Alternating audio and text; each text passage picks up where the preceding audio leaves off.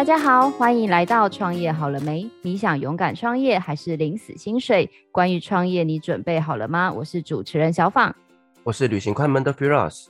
哎，Firas，我问你哦，你喜欢去游乐园玩或是看展览吗？呃，看展览喜欢，游乐园不喜欢。为什么？我没有童心。那你喜欢哈利波特吗？都还好。我有看完《哈利波特》所有的呃书跟电影，可是你说去游乐园玩，我还好。哎、欸，你真的很没有情调的一个人哎。之前你知道有人说要来我节目讲迪士尼，我就说 OK，Thank you，没兴趣。好悲伤哦。嗯，对。你知道我同事啊，就疯狂一直洗脑我说小放，我们那个如果国门开，我们要去员工旅游。那我说你要去哪里？他说我们要去那个哈利波特乐园哦，是不是？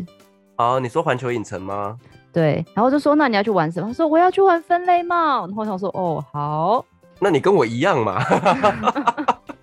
但你不觉得那个分类帽，如果他主动告诉你说，哎，你就是什么什么什么学院，就是我真的觉得现在的那种游戏或者是博物馆也好，我觉得很多的科技进步下，很多的游览也好或参观也好，都变得很有乐趣。是啦，坦白讲是蛮有趣的。可是我觉得，就是针对就是有一些特定的族群，是真的非常非常有吸引力的。那你知道这些幕后推手都是谁吗？是谁？就是其中之一，就是我们今天的这位来宾。哇塞，又是神级的人物哎！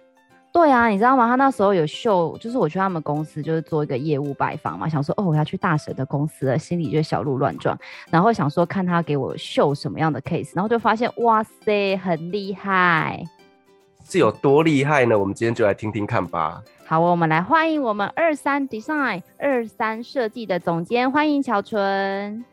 嗨，大家好！哇塞，我刚刚听你们介绍的时候，我简直就快吓坏了，我差点想说，拜托大家不要以为哈利波特是我做的，没有没有，不是哦，不是哦。但我觉得你做的也很厉害，而且重点是你做的在台湾就看得到，不用飞去日本。没有错，是这样。那乔纯可不可以跟我们分享一下？就是刚刚讲了很多这种，因为科技进步，所以让展览或者是游览变得很有趣。到底二三设计跟一般我们知道这些平面设计啊有什么不一样？我想是这样子的哈。我们其实呃原本我们很久以前也会说我们做的是互动设计，但其实近年来大家比较更听得懂的、更快能够理解的是我们在做的是体验设计。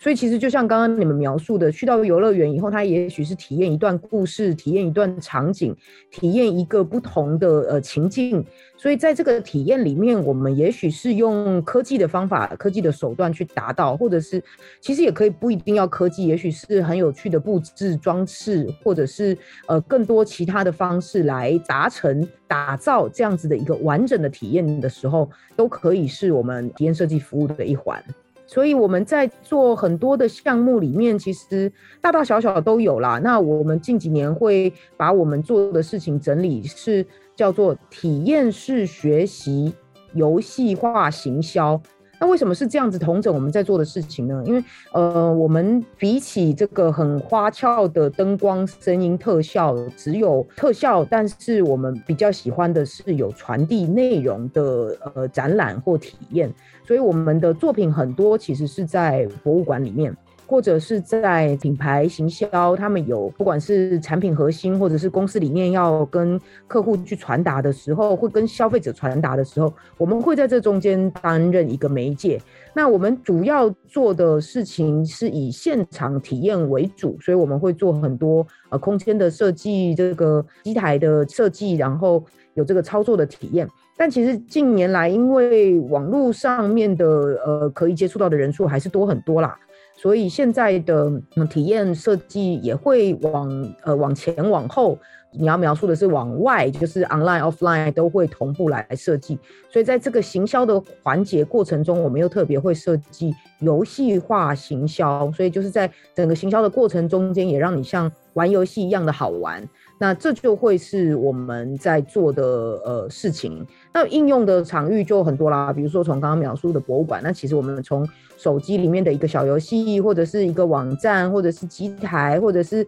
去这个百货公司按那个 kiosk，你可以查询一些资讯，或者是到一个展间、一个展场，或者是两天的园游会，或者是像我们做现在最长的是叫我们保固五年的展览，这个其实我们全部都可以做。哇，这听起来真的范围非常非常的广哎。那小虫，我想请问一下，就是说你本身就是念这类相关的背景吗？还是说你本身有什么样呃特殊的专长才会做这个行业呢？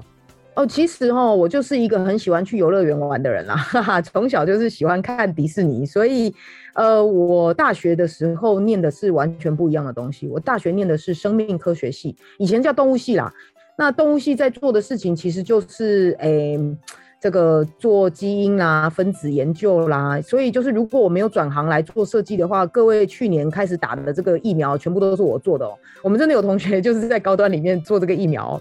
那可是因为我当年其实就是没有很认真上课，然后而不是好学生啦，就念到念不下去了，就不敢在这个本科系继续升学，所以那又很喜欢迪士尼，很喜欢看动画，我就幻想说啊，我可不可以就是之后成为迪士尼的一份子，我就去画动画好了。殊不知呢，我就去这个申请了美国的啊视觉相关的媒体设计的这些研究所，然后就在那个两年里面，我就发现我根本不会画画，所以 就没有办法执行这样子的一个梦想哦，没有办法实现我去迪士尼画动画的梦想。可是其实那时候正在全世界流行起步的是 computer graphics 啊，就是说用电脑来画画。那不只是说在电脑里面画画，不是在纸本上面画画，在电脑里面画画，甚至还用写程式的方法叫程式直接画画。所以我就发现，哎、我我我其实还蛮会写程式的，我就是很会指使别人，然后所以就是也很会指挥电脑做事情，那就是下指令叫他把事情做出来。哎、这件事情我还蛮会的，所以从此以后我就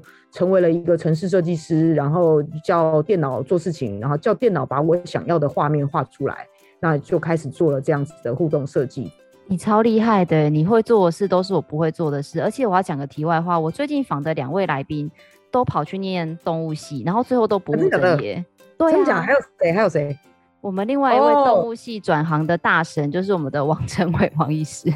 他那个不算转行啦，就我们超多同学都是都是转医的啊。这个算本科系，本科系。那我非常好奇，就是想说，你刚才分享了非常非常非常多的一个使用的一个情境哦。那通常对你来说，嗯、因为其实老实说，博物馆也不是天天都有博物馆嘛。那除了博物馆这种很大型的案子之外，还有什么样的客户或什么样的活动是你比较常接的类型呢？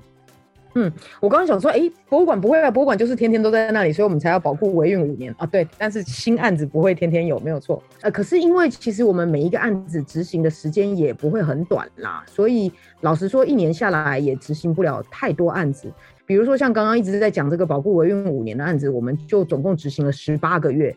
那这个十八个月中间，当然我们还是会接一些别的小案子，可是呃，确实重叠的时候，就人力资源也是有限这样子。那不过，当然，这种十八个月的好案子不会天天都有，所以我们还是有接一些其他的类型。所以，比如说刚刚在描述的这个，呃，如果有品牌想要跟消费者沟通的话，我们在世贸的会展里面也有做过品牌馆。然后，比如说像这些能源、再生能源的呃沟通，或者是金融科技的，也都有来合作过。那另外，像是在有时候各位如果到华纳威秀那些广场上面。有一些 pop up store，然后有有有有那种街边装置要让你体验的，我们也也会接这种小的体验场场景。所以就是只要有核心理念要传达，有一些产品或者是有一些情境，希望让消费者能够透过体验去得到这些感受的话，我们就可以来协助这些事情的完成。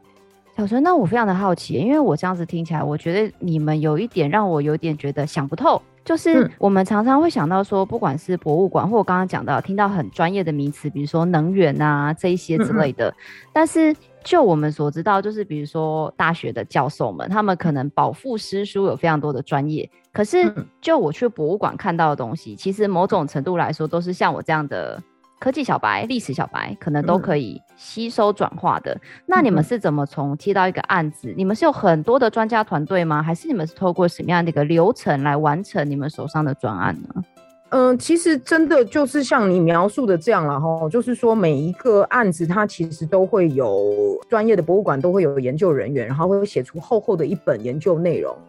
所以在我们做展览的初期，要么就是已经拿到了哪一本，或者是我们要协助这一本内容的产生。那可是呢，这一本这个研究内容的产生跟最后要就是来看展览的人看到的东西差了十万八千里啊。因为真的，如果要看那本书，就回家慢慢坐着看，还比较清楚。就是在现场这样走过去看，其实是没有办法很快速的接收这么多的内容的。那反而是我们在现场做的一个呃任务，是我们用一个不管是花俏的手段，或者是呃有趣的这个多媒体形式，去吸引人家来对这件事情发生了第一次的接触。然后也因为我们做的这样子的一个互动体验，去带给他一些刺激、一些想法，然后让他有产生的兴趣，愿意再更深入的去了解，或者花更多时间去接触的时候，那他如果真的有兴趣，这时候再告诉他说：“哎，你回家在 PDF 下载那一本，那一本你再慢慢看也可以。”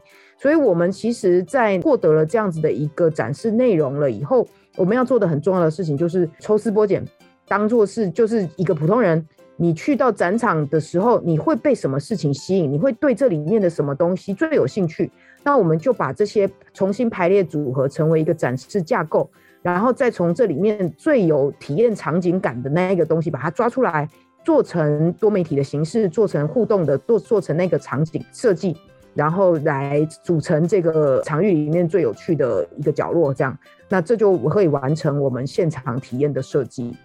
哇，我觉得整个听起来就是一个充满有趣的工作内容哎。那当然背后可能会有一些辛酸血泪的地方啦。那我们可不可以请巧纯来跟我们分享几个，就是你曾经接触过的案子，你觉得呃蛮好玩的，可以跟我们大家做个分享吗？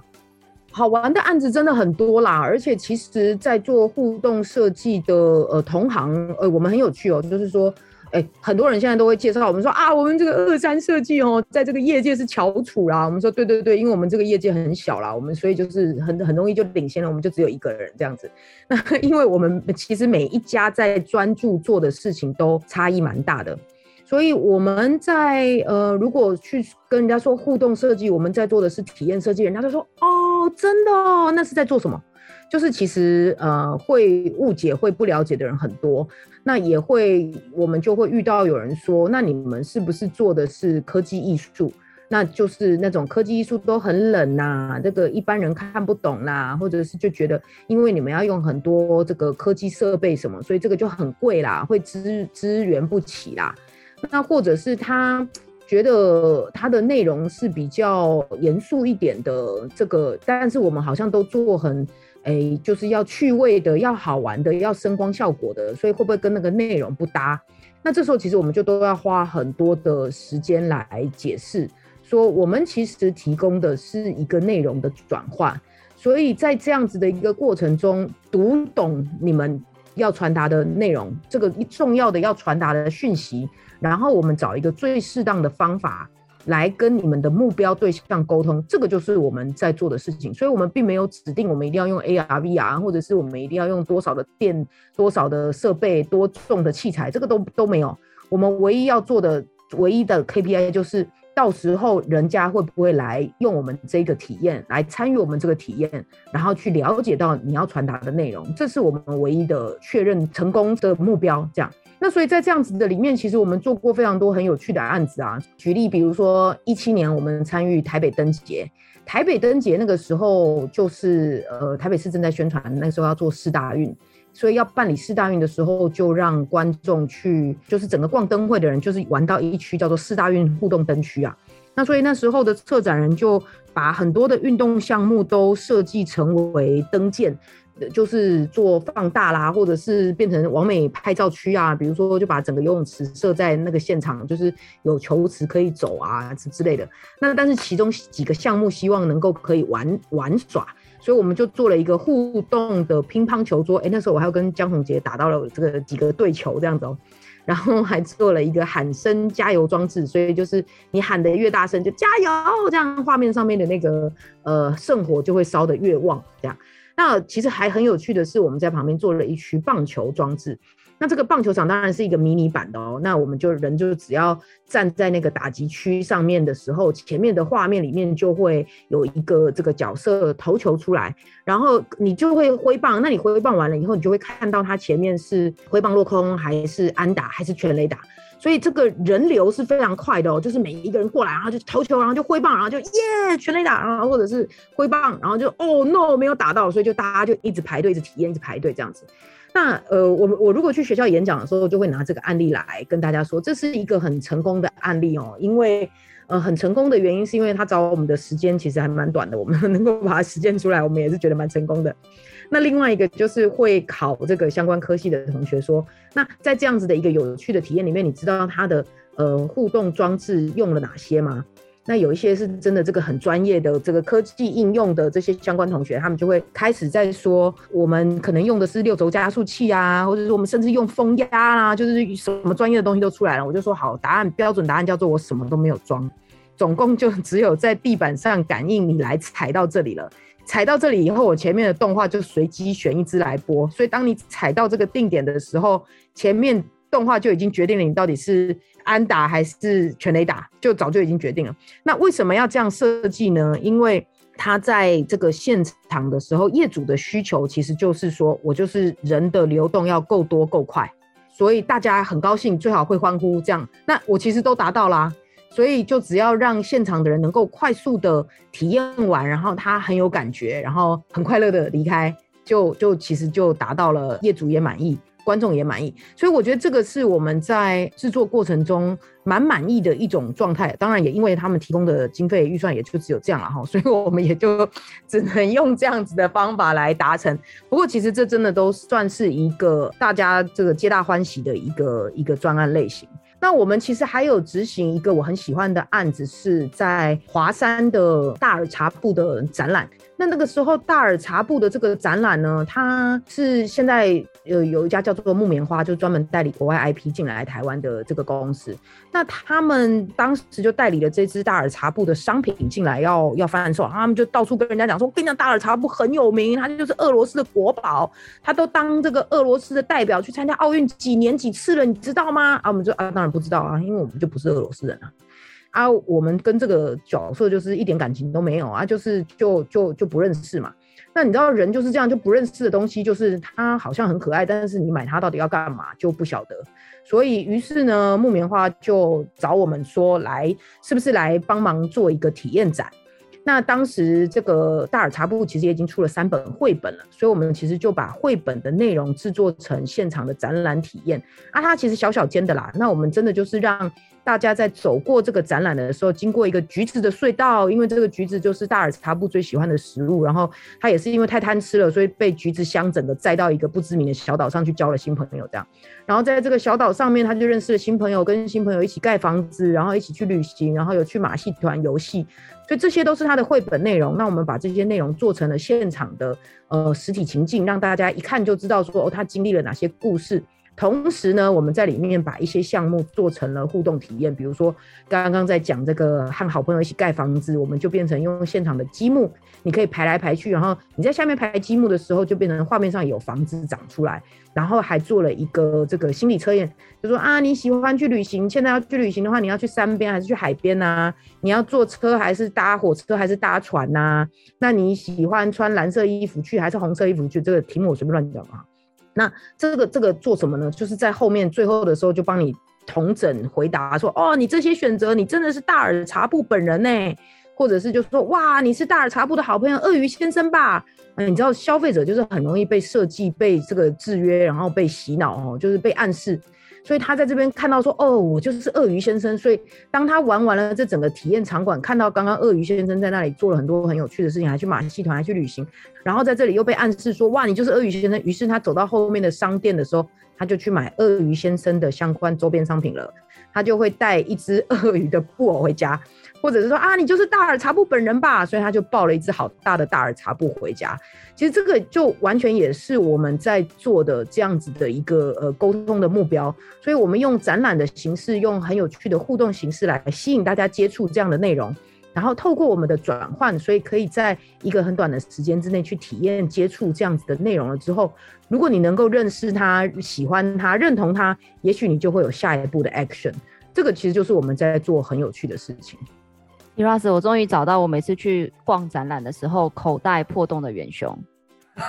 没错，哎、欸，我真的觉得很有趣，哎，就是刚刚分享的这些案例，真的会让人家跟这个呃所谓这个 IP 也好，就是之间的距离啊变得更靠近。我觉得真的好棒哦！发案给我，谢谢。好，那我们刚刚讲的就是比较算是执行面有趣、有成就感的部分呢、啊。但是我相信在执行专案的过程当中，这一定是非常辛苦的。那我们可不可以请巧纯跟我们分享一下呢？就是你在做这个产业的时候，比较大的挑战跟你觉得比较不容易的地方？嗯，我这样子执行这样子类似的事情，其实也一段时间了啦，吼啊。不过其实这个产业说真的是蛮年轻的产业，跟其他相比啦，然后它是蛮年轻的。然后不但是呃年轻到大家没有办法很清楚的去定义它，所以如果你在说。我们来做互动设计，其实做硬体的会说，我也是做互动设计；做这个使用者心理的这些人也会说，我是在做互动设计。那做资讯 UI UX 设计的，他也会说他是在做互动设计。所以，当你在做互动设计的时候，其实有非常多不同面向的讨论。那在这么年轻的一个产业里面，其实就也很难一开始就有很标准的 SOP 去看说你这样子做到底好或不好，所以大家也都是一直在尝试错误中学习啊。那我们一开始去学习的时候，我我一开始也有在其他公司上过班，然后也有一学习了很多不同的经验。那曾经我们在那个时候很流行的一个互动设计的应用场域是在呃这个房地产的预售屋。在预售屋里面呢，它其实都会有一个呃多媒体情境馆，就是让你先感受一下你之后要住的豪宅，它旁边的交通动线是怎样，或者是他就是用多媒体，就是用那个投影机的方式，让你感受一下你这栋大楼旁边的白天黑夜在经过的时候，你的整个大楼情境，你外观看起来像什么样子。那他也都会做一个剧场剧院，然后去让这个来预售屋看房子的人能够很快的去点选，看到查找一些资料，比如说这个建材是多厉害的、多环保的啦、多高级的啦、多防震耐震啊，然后或者是设计师本人、建筑师有是多大的这个呃世界知名的呃伟大建筑师。那这些资料其实也都是跟，就像我们刚刚在设计其他有趣的 branding 展览一样，就是可以透过整理和转换包装之后，呃，去传递给的来看房子的人。可是之前呢、我们因为一开始的时候就是被被邀请去说啊，听说你们很会做互动设计，那你就在我们现场来做一些这种互动装置吧。那我们想说，对，没有错，我们就是很会做互动装置，所以我们就把我们所有会的这个看家本领都拿出来。在现场使用啊，那时候就很流行，就是那种体感的啊，所以就是你要挥挥手啊，或者是在现场拍拍手，拍来拍去啊，或者是要做一些很大的动作去引起内容的这个变化。但是其实呢，后来我们就在现场观察我们做完的东西以后，发现好像有一部分跟我们想象的不太一样。所以后来我们其实也是很认真的在检讨，就是说，并不是我们会什么技术就拿什么技术去应用。啊，当然也绝对不是业主叫我们做什么我们就全部答应哦，因为其实没有想认真仔细啊哈，就是说在那种高级预售屋里面来看的人会是谁，来看房子的人会是谁？是这种大好野人啊，然后带着他的女朋友，不是带着他的这个这个家人要一起来看，以后要一起住的这个好漂亮的房子，所以来现场他才不会跟你在那边哈利波特游乐园蹦蹦跳跳这样子，他一定是豪气嘛。我来现场，我就是大老板 Terry，我要看你我的整个这个豪宅是多么的漂亮，你的服务有多完整，他才不要在那边跟你挥挥手，或者是在那边跟你拍拍手这样子。所以当初我们设计这样子的情境，需要观众去做这样的事情，本身就不太对。所以这个当然在现场其实就比较算是一个不是很成功的案例啊。那这个就会是我们后面每次都要提醒自己要注意的，就是说，在我们所有的案例里面，都不是绝对不是以技术为主轴去思考我们要会我们要做什么，而是要从内容是什么。TA 是谁？然后才去设计他们要怎么样去接受这些讯息，他们要怎么样去体验这件事情？那他们能够在现场执行哪样的动作？这样。那巧纯，因为我其实也有办过几场的展览，可是我的展览可能跟你比较不一样，我比较是那种、嗯、你知道海鲜销售型，就是可能比较互动，就是我跟观众没有什么其他的互动。但是在这个部分，我很好奇，想要知道的是说，通常啊，在这个展览的这个设计或归类上，你常常说你们常常会被误解成硬体厂商，那像在现在啊，你是怎么样？因为毕竟这个领域有时候太专业，那你是怎么样跟不懂的人去 promotion 或者是行销你们的产业呢？嗯，我觉得其实我们这一整个工作路径上面，从上游到下游，整个执行起来真的都是需要非常多人啦。说我们也曾经执行过这个工研院发出来的专案，叫解密科技保障。那当时我们接主标执行的时候，也找了七八个不同的互动公司团队一起来做。那当然也还有这个室内空间设计的公司。然后，所以真的在现场搭建的时候，一整天在那个吃便当的人就是一两百人这样子。所以在这里面绝对不会全部都只有我们公司。那这里面写脚本的人、读资料的人，然后要去客户联系的人，要去跟这个。呃，因为资策会那边是很多法人嘛，每一个法人他其实都有他自己的这个呃设备要解说什么的，所以要去了解这些的人，然后要拍照的，要记录的，然后要写程式的，要做装置的，要做视觉设计的，然后这些方方面面的人全部都有啊。那我们比较希望的是互动设计，因为它可以达到一个比较有效的，也甚至是比较有趣的、有感的转换。在帮助内容去传递讯息，所以可是这一件事情要能够发生，我们需要更早一点参与在案子里面。就是我们如果到处你看到的这个互动设计全部都只是触控荧幕这边点来点去的话，久了你就会觉得互动设计其实很无聊。但其实互动设计还有非常多种形式啊，我们最喜欢的甚至是把科技设备全部藏起来。你根本不知道这边有一个互动项目，但是你经过的时候发现墙上应该要是我的影子的，怎么变成了一只蜘蛛的影子？或者是我们在这里发出声音的时候，突然整个环境的灯光变化了，你不会知道我放了什么设备在这里，但是你的情境体验感觉是出来的。那这是我们很喜欢做的。可是要能够实现这样子的规划设计，我们需要很早进到案子里面，我们才能够跟整个空间去整合。也才能够跟整个策展的动线去整合，所以我们希望的是不要你设计到最后，然后说，哎，这里的最后这个三乘三的角落给你去放你的一台机台，那最后就会真的变成都只有电视放在那里了。那所以我们有能力去读内容，有能力去把内容转换成好的设计形式，有能力把。这个呃互动体验从头到尾执行出来，但我们没有一定要做哪一帕啦，我们能够把好的体验带给观众，都是我们很乐意参与的事情。那只是希望互动设计能够被放在更前面的时候，就一起参与讨论，它能够有更多元的可能性。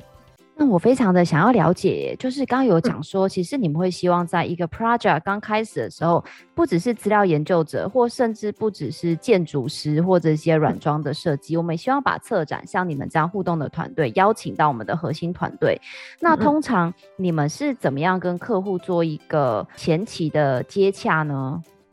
我们其实，我跟你也是这样认识的，我们就是约来聊天嘛，所以就是很多人会好奇说，体验设计现在到底有什么可以做啊？互动设计现在到底在做什么啊？我的日常就是去跟人家聊天啊。然后就是会提出很多不同的展示形式的案例给各位看，说，哎，其实，在世界上已经有这样这样那样那样喽，呃，其实都很多种类型啦，所以不要觉得我们好像互动设计就是触控荧幕，或者是就是一个感应器按按钮这样子，其实还有更多更多的方法。但是讲到最后，一定会花一个很大的时间来沟通的是说，哎，请你们不要选择科技，请你们选择。确认你想要沟通的内容是什么，以及你要沟通的对象是谁。那至于要用什么形式、什么方法、什么科技，我来烦恼就好了。我一定会找到一个适合这个内容以及适合你的预算和时间的方法来把它执行出来。这样子是。那巧纯，我想请教一下，就是说呢，你的客户通常会是什么样子的样貌？他们会有这样子的一个需求来发案子给你呢？嗯，像这种会讨论过的发案子的比较多，是直接是品牌或者是公关公司，所以他们其实都会有年度的这种消费者沟通的活动要做。那其实大家也都已经被胃口养得越来越大了啦，所以就是会希望能够说有一个亮点，有一个特色。那、可是我们比较不希望的，就是说我们就是一个爆点，就是在现场给你爆炸很大的声光效果，就这样而已的话，那比较可惜。那因为我们其实是可以协助到呃内容的转换和传递的，所以就是可以来做这样子品牌沟通的时候的更深刻的一些内容的规划。那另外还有的话呢，就是其实在诶蛮多元的哦，就是很多人会接到比如说活动的案子，那里面有可能有其中某一块是要亲子体验的，那我们就可以规划这整区的亲子体验里面要来玩什么事情，那或者是说在一个甚至像颁奖典礼，或者是在一场讲座里面旁边如果有一些体验的区域，甚至是演唱会。颁奖典礼走秀，它的后面的这个 LED 想要搭配着整个节目内容去有一些讯息传达的时候，这些我们都可以协助设计。那同时，我们还可以提出更多的想象，就是说，哎，你在整个颁奖典礼，在整个会场上面，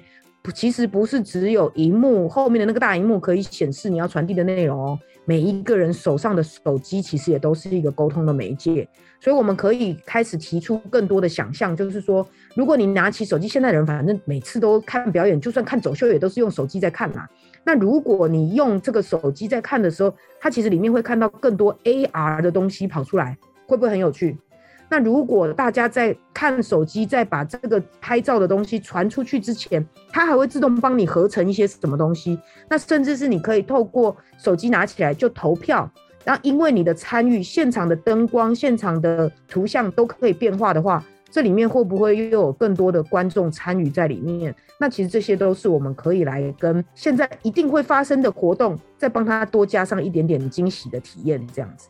Firas，我觉得你的土耳其之旅好像也可以来一下。哎呦，怎么说？不知道，这就是要交给巧纯。然后刚刚不是说你只要负责许愿？嘿，对对对，嘿嘿嘿。哎，这这个旅游哈，嘿，讲讲到这个，我就有东西可以讲。旅游这个东西的话，其实我们也曾经想过一些计划哈，有一些是真的没有执行啦。比如说之前其实刚疫情开开始的时候，大家就开始会想要做伪出国嘛，所以我们也是跟这个诶免税店就在想说，那他。呃，是不是可以来打造一个情境，就是变成是真的，你走进去就好像走到一个机舱里面，然后这个透过那个窗户，我们还可以看到外面就是真的蓝天白云啊，甚至降落在不同的城城市里面啊。但是这个在免税店里面要买的东西，我就让空姐推着那个小推车进来找你 这样子，所以这个其实也都是做一个情境的设计啦。那不过呢，在旅游上面呢，就很可以用到我们互动设计的一个特性，就是我们会说这个很可以把不在现场的东西带到现场，让你体验你平常很难亲自去体验的事情。比如说，我们曾经有看过一个艺术装置，它叫做 The Rain Room，就是一个下雨的房间。所以确实啊，你什么时候会在一个美术馆的地下室室内哦，经历一场倾盆大雨？而可是，在这个倾盆大雨，你走过去的时候，你又不会被淋湿，所以这些都是我们的互动科技设备能够协助达到的一个体验。那在旅游的时候，其实就是想要吸引你去认识不同的环境嘛，就是最好你看到说哇，那个地方好有趣，我也要去试试看。所以如果能够用 AR、VR 的方式，让你提前体验其中一小部分，其实就很能够达到这样子的行销吸引的效果。Firas，我觉得你的旅行快门变现现在就会开始哦，不用等到国门开哦。好啊，国门也快开了啦，其实。对对对，没错没错没错。巧纯，其实，在前面跟你聊的时候啊，你有讲一句话，让我觉得非常 touch 到我。因为那时候我记得我有问过你一个问题，我就说你觉得你们公司最厉害的是什么？然后你告诉我说，你觉得每一个秀也好，展览也好，它都是一个故事，但是你们最厉害的就是把这个故事讲好。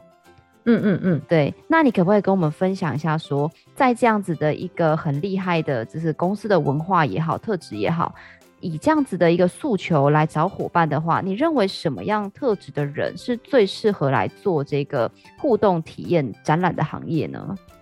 我觉得刚刚在讲说我们很会讲故事这件事情，其实我觉得这是一个现代沟通的趋势，所以不只是我们产业在讲故事，所有的人都在讲故事。你去看这个，诶，这个成品的排行榜也是都说如何讲好一个故事这样。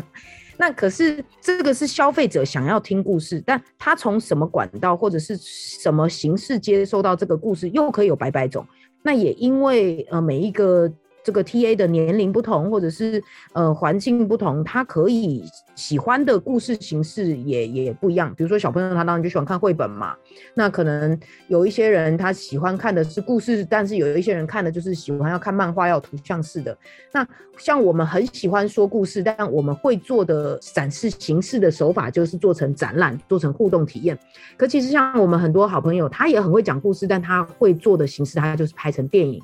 它就是做成这个艺术展览，其实都一样是在讲故事，所以我我觉得讲故事这件事情是现代人喜欢也比较容易接收的资讯的方法。那不过说，如果说到说整个互动产业体验设计这一端，需要什么样子的特质的人加入会比较适合的话，我觉得是这样子说，因为刚刚其实我也有说，就是，诶、如果你说互动产业啦，这个其实包罗万象，超级多种，所以我们也有这种，比如说像豪华朗机工，它就是真的，呃，比较机动力机械装置一点，那他们的公司的组成的人员的能力跟我们公司的就差异很大，我们更多的会是这个执行多媒体内容的啦，写脚本的啦，写企划的人，但是在装置上面的设计机构上面的人，可能就没有那么多。所以倒不是这些一项一项的技能应该要有什么，不应该要有什么，而是我觉得在这个体验上面，你要喜欢这个体验，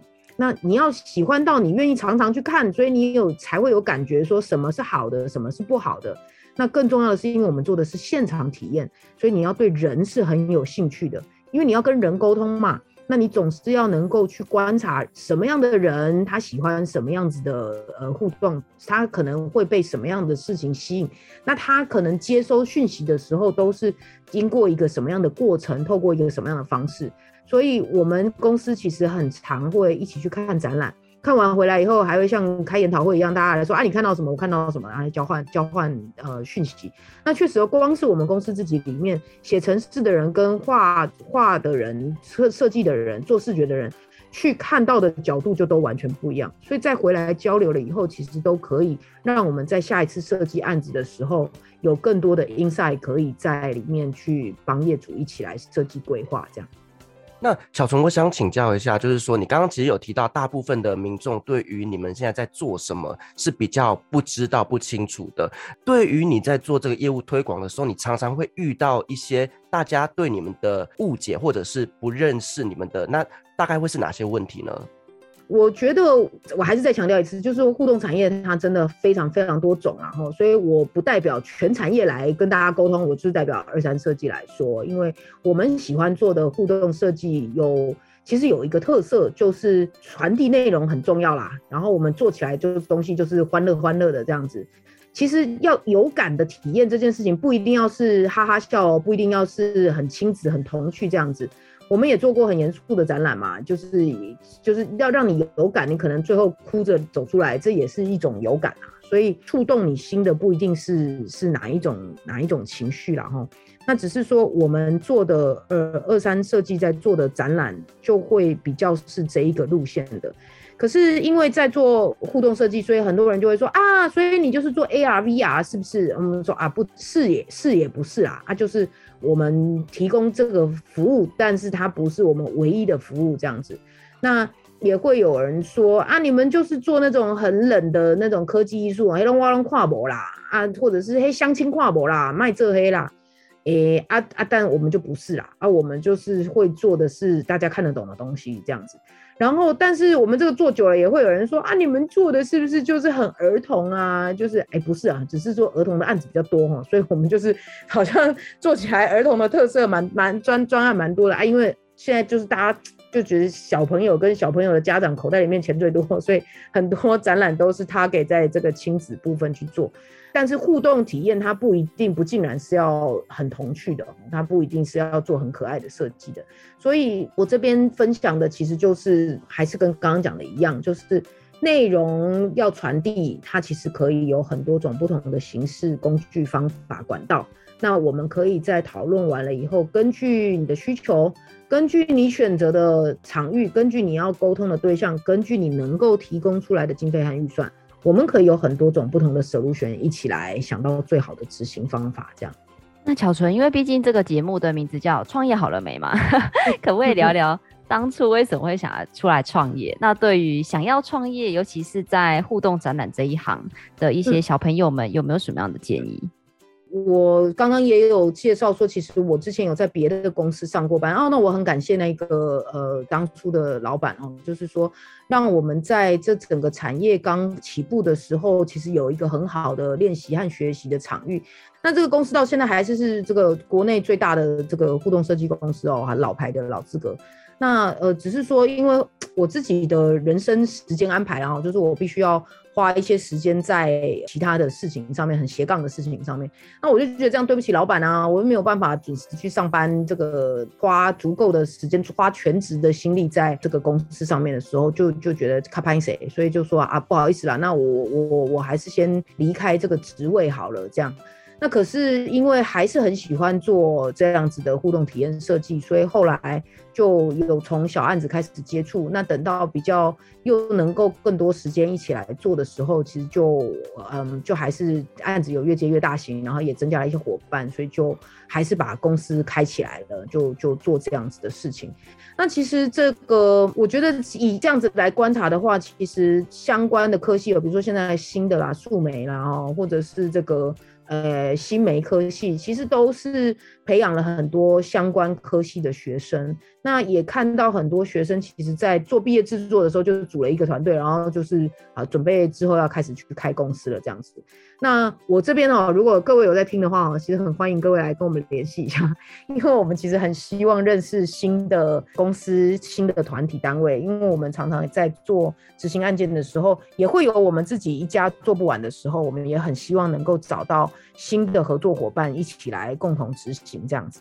那所以看到这么多新的小公司也都从学校这样前仆后继的产生出来的时候，其实也会，嗯，我常常有机会去学校演讲的时候，就也会提醒同学，就是说，当然我相信各位的技术本身是没有问题的，可是当我们要把这个专案卖给客户的时候，其实要注意的事情还有更多。就是大家如果最近又都是在毕业展啦哈，所以大家如果去看这个新美科系的毕业展的时候，其实可以注意看一下，就是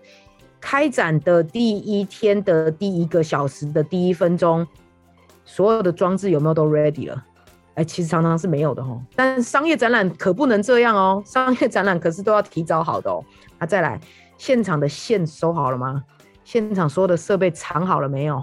那当天要开机关机之后，它还可不可以直接就是又马上立刻恢复到正常状态？这些其实都是在商业案件里面会要更注意的美感，所以。不只是设计好，不只是体验好，你连很多其他的小细节都要去注意到。那这些其实都是我们成为公司常年经营下来以后，有很多经验可以再跟大家分享。所以我们也也也很希望能够再跟更多的这些新创业、新创立起来的小公司再继续接触和交流。是，那巧纯，我们刚刚就是讲到说，现在有越来越多这样子的新公司出现嘛。那如果说未来有一些呢，学习相关背景的人呢、他想要来开一间这样子的公司，你有没针对开公司这件事情给他们一些建议呢？嗯，老实说，我会觉得不用马上开，不用立刻开，或者是也不用觉得开了以后都不能关。为什么呢？就是说，反而是说，因为有自己想要做的作品，所以开了一个公司，可以接自己的案子是没有错。可是，如果真的在接案子了以后，总是会想要越接越大嘛，你不会永远都只想要做小小的网站，或者是一小小的动画，或者是你也不是永远都能够接到愿意让你做动画一做就做一年的这种案子。那当你需要更多人一起做事情的时候，或你想要做更多元类型的案子的时候，其实你就需要伙伴了。你会需要更多的人一起参与。那这种时候，你要再去跟其他人结合，或者是你去加入其他人的公司，其实都是选项啦，不用很排斥。那另外的话，就是说，我知道很多相关科系的同学，其实从来也没有想过公司是需要经营和管理的。所以有一些团队，我觉得有有有点有点可惜，就是我知道有这种超级厉害的城市，或者是真的很会做动画的这种设计师成立了公司了以后，他被推举成为那个公司的管理者，从此他就再也没有办法去写城市，他没有时间自己画动画了。其实蛮可惜的，除非那个是你的人生直至，你接下来将来要当总经理，不然，其实我觉得如果管理的事情让别人去做也不错啊，不一定大家真的都要成为一个独立的公司啦，这个大家都可以考虑一下。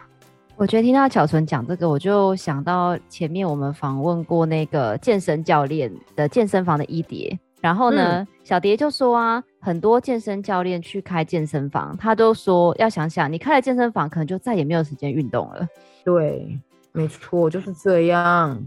那最后想问一个问题，就是我们一开始有提到，就是国外有很多很棒的互动体验。那我相信台湾也有很多很棒的公司。那不知道以二三设计的一些作品来说，现在有没有什么哪些作品是在台湾，然后现在还在的？然后如果听众朋友有兴趣，也可以去体验看看我们二三设计的作品，可不可以帮我们介绍一两个？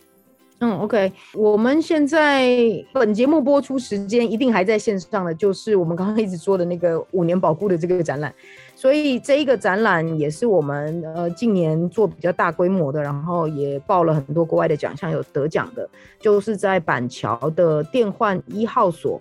那这个呢是一个台电的展览哦，它本来是在这个板桥的一个变电所，那它把它的一楼、二楼开放成公共空间，去跟民众沟通，就是台电在做什么啦，再生能源在做什么啦，类似这样子的内容。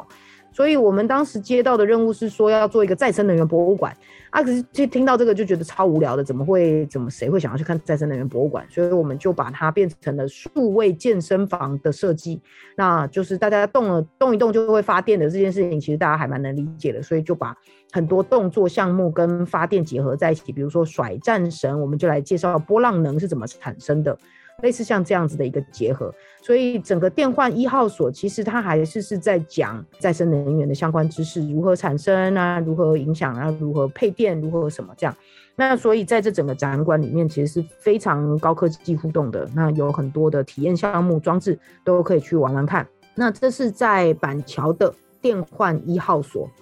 哎、欸，Firas 这么棒的博物馆在板桥，哎，我们身为板桥人是不是有点？我觉得好像离我有点近，哎。我觉得我们的代办事项很多哎，还要刚刚有说要去摘火龙果跟凤梨，结束之后要去做心理测验，然后现在要去看电力展览，你要去甩战神给我看。好，这个没有问题。好累啊！我很期待哎，而且我觉得你知道吗？我经过今天的访问，我真的觉得乔纯一定可以把这件事做很好，你知道为什么吗？为什么？因为你知道吗，在我心目中的这种互动展览，不管它是用高科技还是一般，通常你都要看到影片才能想象他在做什么。嗯、对，但他今天真的超会说故事，他可以用一个声音，就让我们可以想象他在做什么。我觉得他很适合做 podcast，